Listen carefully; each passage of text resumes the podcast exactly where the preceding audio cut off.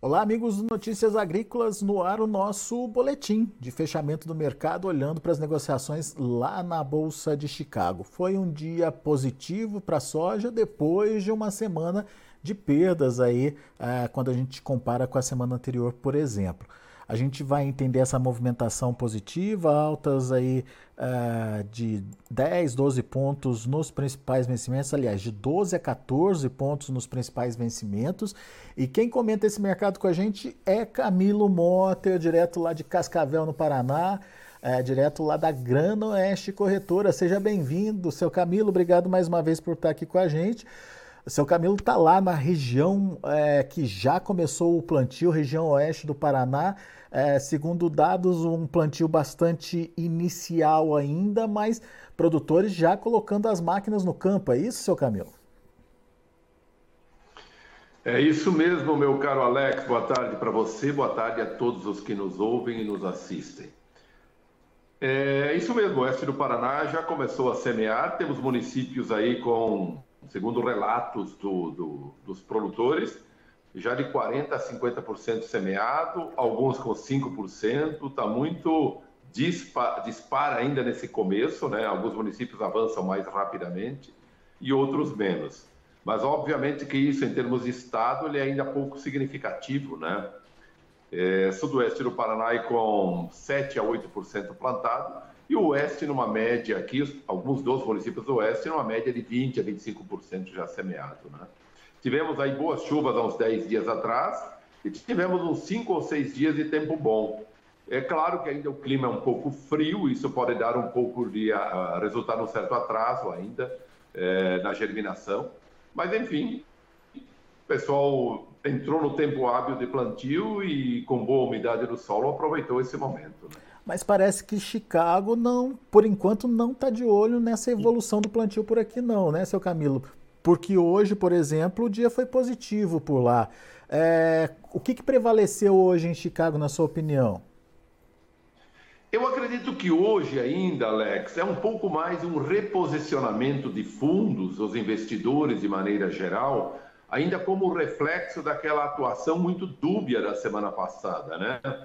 Porque na segunda-feira, quando veio o relatório de oferta e demanda, o governo norte-americano reduziu bem mais do que se esperava a estimativa de produção deste ano, é, é, reduzindo aí mais de 3 milhões de toneladas para um número abaixo de 120 milhões de toneladas, né, a produção deste ano.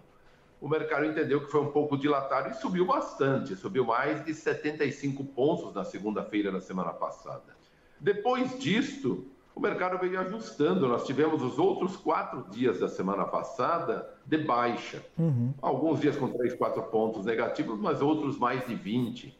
No final da história, nós tivemos aí 40 pontos de queda é, que confrontaram com 70 e pouco. Ainda a semana foi, foi positiva, na verdade, a semana passada, com cerca de 2, 2,5% de alta, né? por causa daquele aumento expressivo da segunda-feira passada. Mas aí o mercado foi se ajustando, ajustando, e parece que o movimento de pressão não foi além daqueles quatro dias da semana passada, então a semana hoje começa positiva.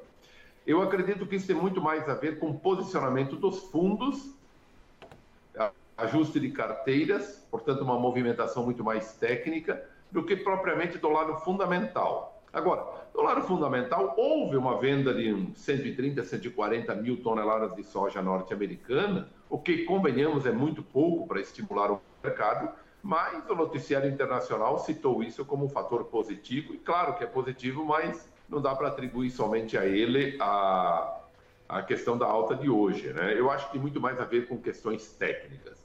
De outro lado, nós temos uma China relativamente acomodada nas compras, temos uma certa pressão da Argentina com esse câmbio mais favorecido, chamado câmbio soja, né?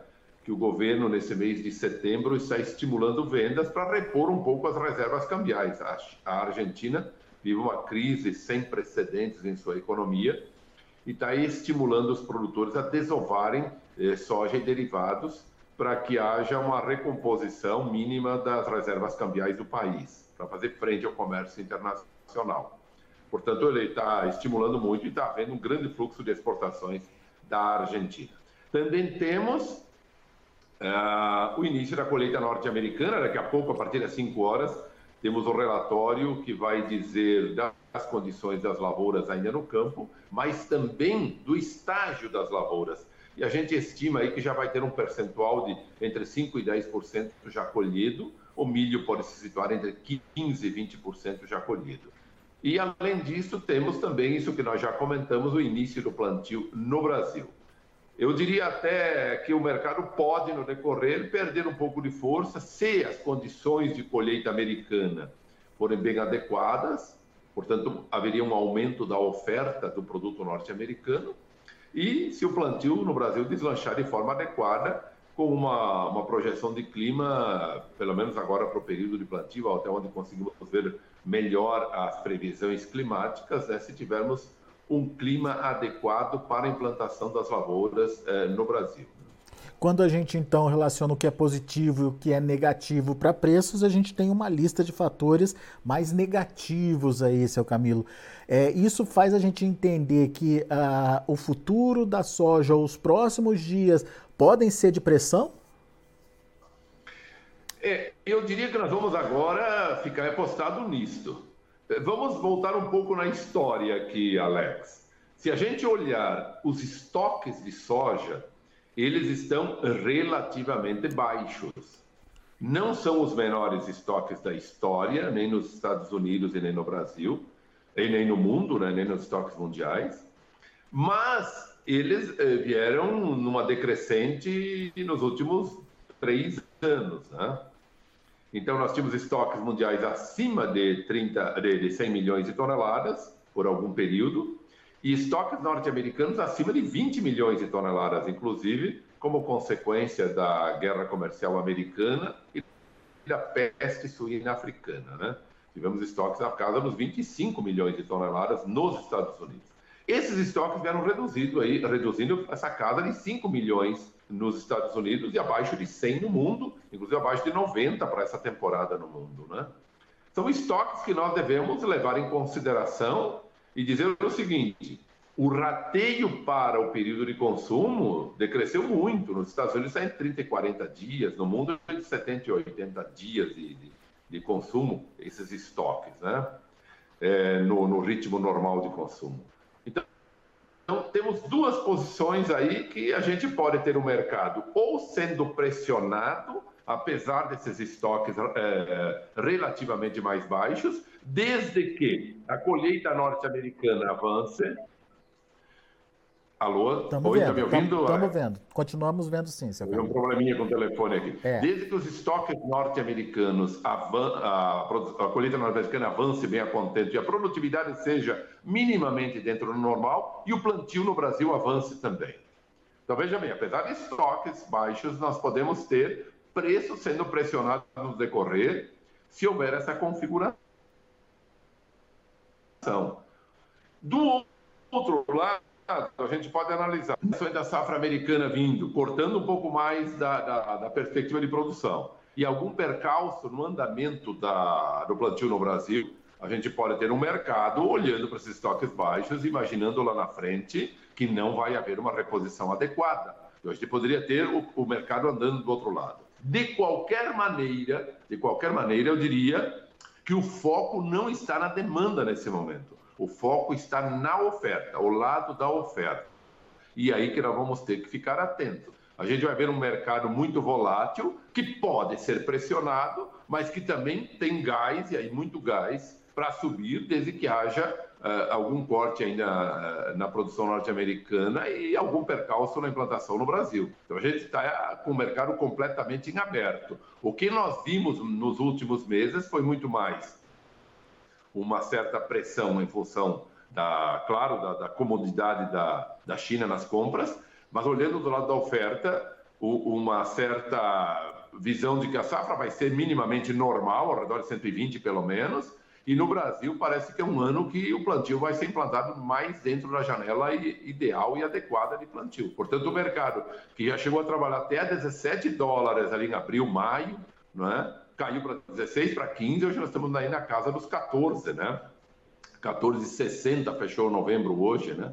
Então, mas tivemos até abaixo do, do, dos 14, caindo para casa dos 13, aí há uns 20 ou 30 dias atrás. Né? Então, veja que vigorou muito mais essa pressão do que propriamente eh, pressão eh, sobre os preços, do que propriamente uma sustentação por perspectivas negativas. Né? Mas eu diria, este cenário continua em aberto. Né? É, principalmente por conta desse, dessa questão dos estoques que o senhor bem ponderou aí para gente, ele vai continuar como um suporte aí de fundo para as negociações, né, seu Camilo? Todo mundo vai olhar a questão da oferta, é. né, se é grande ou pequena e comparar com os estoques que existem, né? Perfeitamente, é, é isso aí. Pano de fundo são os estoques que são relativamente reduzidos, mas se a perspectiva é de reposição de estoques, os preços podem cair. Se a perspectiva, em sentido contrário, for de aperto maior no decorrer, a gente vai ter uma sustentação muito forte pela frente, não tenha dúvida. Muito bem.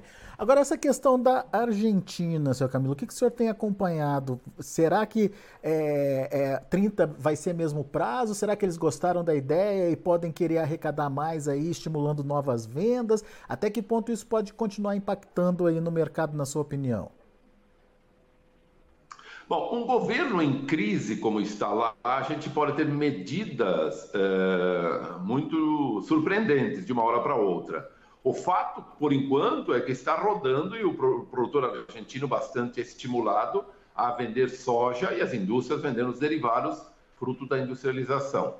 Tanto que milho houve uma redução drástica nas vendas, porque há uma, uma dedicação em vender soja e aproveitar esse momento. O governo limitou, por enquanto, para operações realizadas dentro deste mês de setembro. Sim.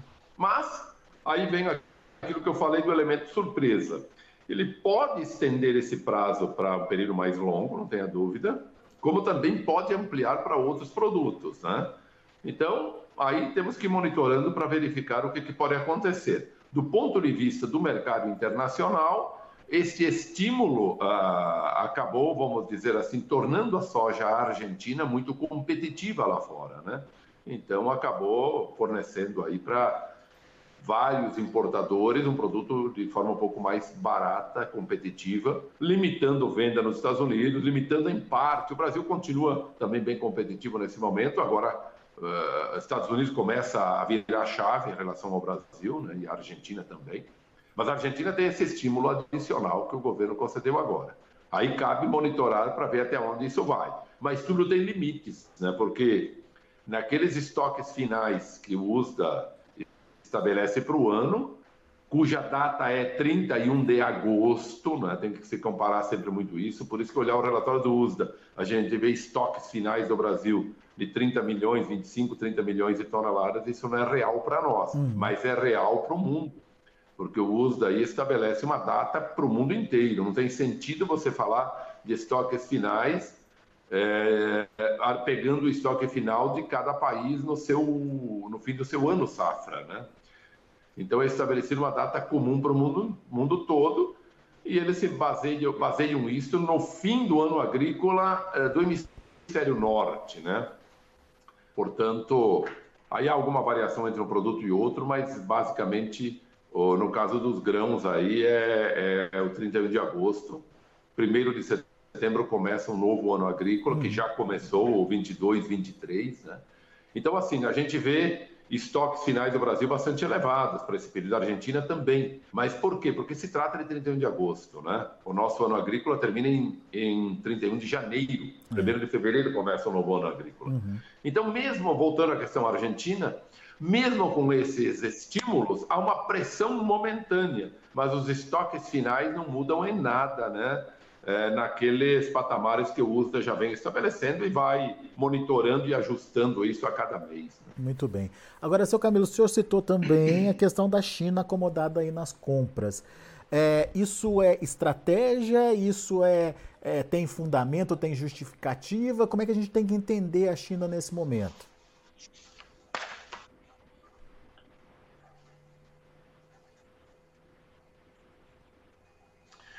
Eu acredito que a China ali é uma somatória de fatores, né? Ah, bom, o USDA, que já previa, previa para o ano 21, 22 aí é, na faixa de 98 a 99 milhões de toneladas, veio reduzindo. O último relatório mostra que a China vai importar nesse ano 90 milhões de toneladas. Portanto, é um número relativamente abaixo, perto a 10% do que estava. Para a próxima temporada, o USDA também, que já previu acima de 100 até, se não me engano, 100 milhões, né? caiu para 98, agora 97 milhões, já reduziu um pouquinho mais.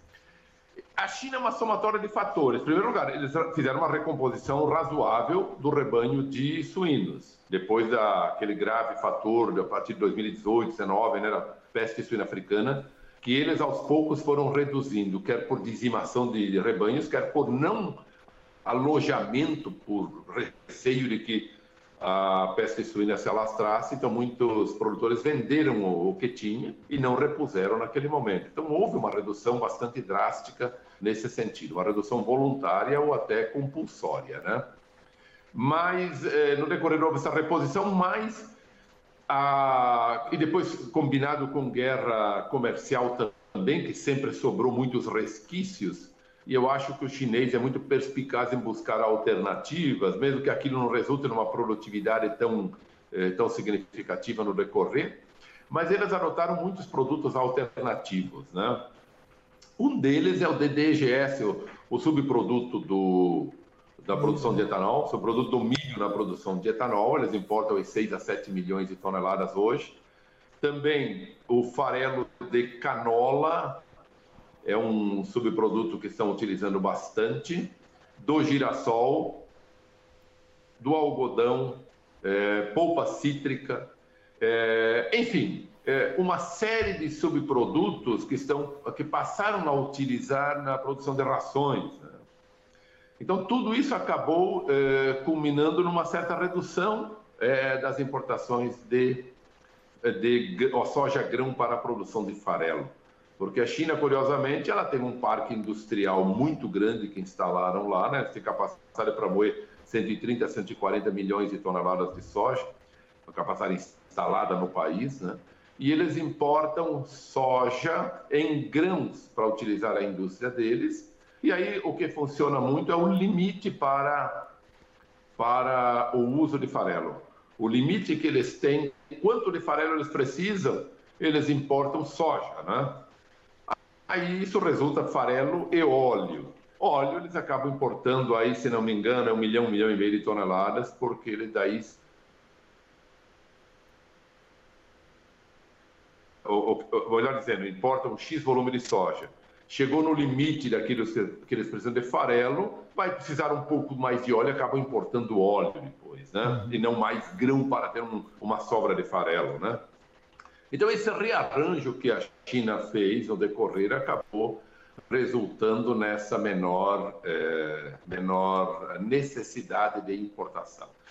Mas, claro, a China sempre é um pouco de mistério, a gente não sabe se realmente o noticiário internacional captou tudo, que houve uma reposição de plantéis de suínos nos níveis pré-pandemia ou pré-pandemia é, de peste suína africana na época. Né? É que houve lá em 2018 2019. Né? Muito bom. Seu Camilo, só para a gente finalizar, é... início de plantio no Brasil diante de uma comercialização aparentemente atrasada para a safra nova. Quais os riscos, quais as vantagens dessa, dessa estratégia? Como é que o senhor está vendo essa questão? É, essa é uma bela pergunta aí que nós temos que ir monitorando, né, Alex? Se você olhar, por exemplo, esse ano, justifica, nós temos exportado até hoje em torno de 67 milhões de toneladas contra 75 da mesma época do ano passado. Por quê? Porque nós temos uma produção de cerca de 10, 10 12 milhões a menos que o ano passado, né? Então vamos exportar aí 8, 10 milhões a menos que o ano passado, né? Então justifica uma certa lentidão a mais porque temos menos produtos.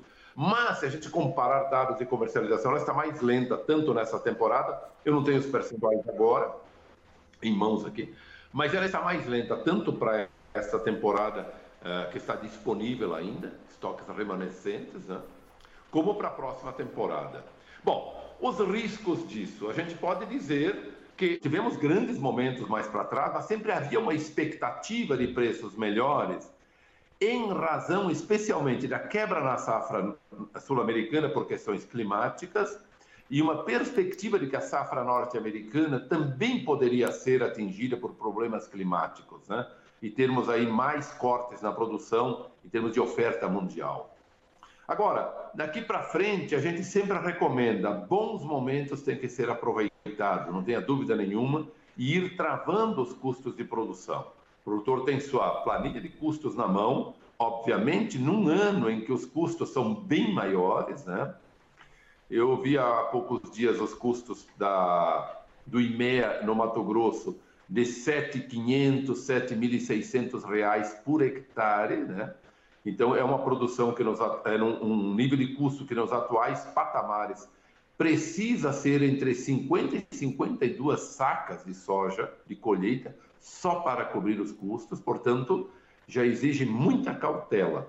Mas a gente sempre vai recomendar isto: momentos importantes em que se visualiza uma sobra adequada dentro da média histórica de custos, né? Isso tem que ser aproveitado, né? Muito o bom. fator que aconteceu hoje foi a queda no câmbio, né? Voltando um pouquinho aí, Alex. É. A queda acentuada do câmbio, que se deve por essa expectativa da taxa de juros americanas, né? A inflação norte-americana está prevista num patamar bastante comedido daqui para o final do ano, né? Então, este ano ela pode vir entre 4,5% e 5%, ou seja, uma queda bastante acentuada em relação aos níveis que a gente vinha olhando para trás, nos últimos 12 meses, estava em torno de 8%, 8,5%, né? Então, essa perspectiva de inflação futura nos Estados Unidos é de que realmente a alta de juros obtida até agora, ou imposta até agora, está conseguindo conter eh, o nível de preços.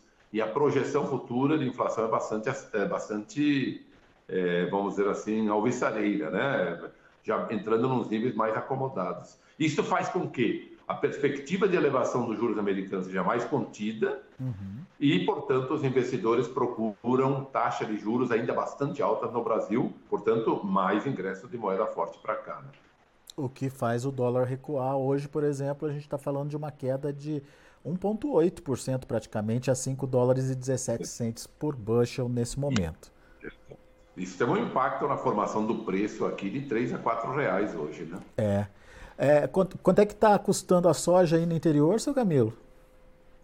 No oeste do Paraná, em torno de 181, 182. Depende de prazo, pode até 183, né? E no Porto de Paranaguá, de 190 a 192 que tínhamos pela manhã, agora à tarde, 187, 188 por aí. É. Muito bem. Seu Camilo, meu amigo, obrigado mais uma vez pela participação. Volte sempre, viu? Valeu, meu caro Alex. Grande abraço, até a próxima. Até a próxima. Tá aí Camilo Motter aqui com a gente, trazendo as informações do mercado de grãos, em especial do mercado da soja, que teve um dia de recuperação hoje, na contramão do que aconteceu ao longo de toda a semana passada, onde a pressão é, foi grande. Mas mesmo assim, como o seu Camilo lembrou, teve um início de semana bastante positivo e depois foi só perdendo um pouquinho uh, dos ganhos, mas no, na análise da semana inteira o resultado ainda foi positivo para a soja. E começou a semana, começou essa semana com novos resultados positivos. Vamos ver os preços, vamos ver como estão as negociações ou como encerraram as negociações lá na Bolsa de Chicago. Novembro, 14 dólares e 61 centes por bushel, 12 pontos mais 75. Para janeiro, 14 dólares e 67 centes por bushel, 12 pontos mais 25. Para março, 14 dólares e 69 centes por bushel, 13,25 de alta. E o maio, 14 dólares e 71 centes por bushel, 14 pontos mais 25 de elevação. Vamos ver o milho que também encerrou de forma positiva, mas não teve ganhos tão expressivos quanto a soja. O milho subiu um pontinho apenas no dezembro, fechou a 6 dólares e 78. O março, 6 dólares e 83 centes por bushel, ganhou meio ponto. O maio, 6,84, 0,75 de alta. E o julho, 6,78, subindo um pontinho. E para finalizar, o trigo. Trigo sim, esse caiu, caiu forte. Dezembro, 8 dólares e 30 centes por bushel, perdeu quase 30 pontos, O março, 8 dólares e 46 centes por bushel, perdeu 28 pontos mais 25, a mesma queda para maio que fechou a 8,55 e o julho, 8 dólares e 50 centes por bushel com perda aí de 25 pontos. São os números de hoje do mercado de grãos lá na Bolsa de Chicago. A gente vai ficando por aqui. Agradeço muito a sua atenção e a sua audiência. Notícias Agrícolas, 25 anos ao lado do produtor rural.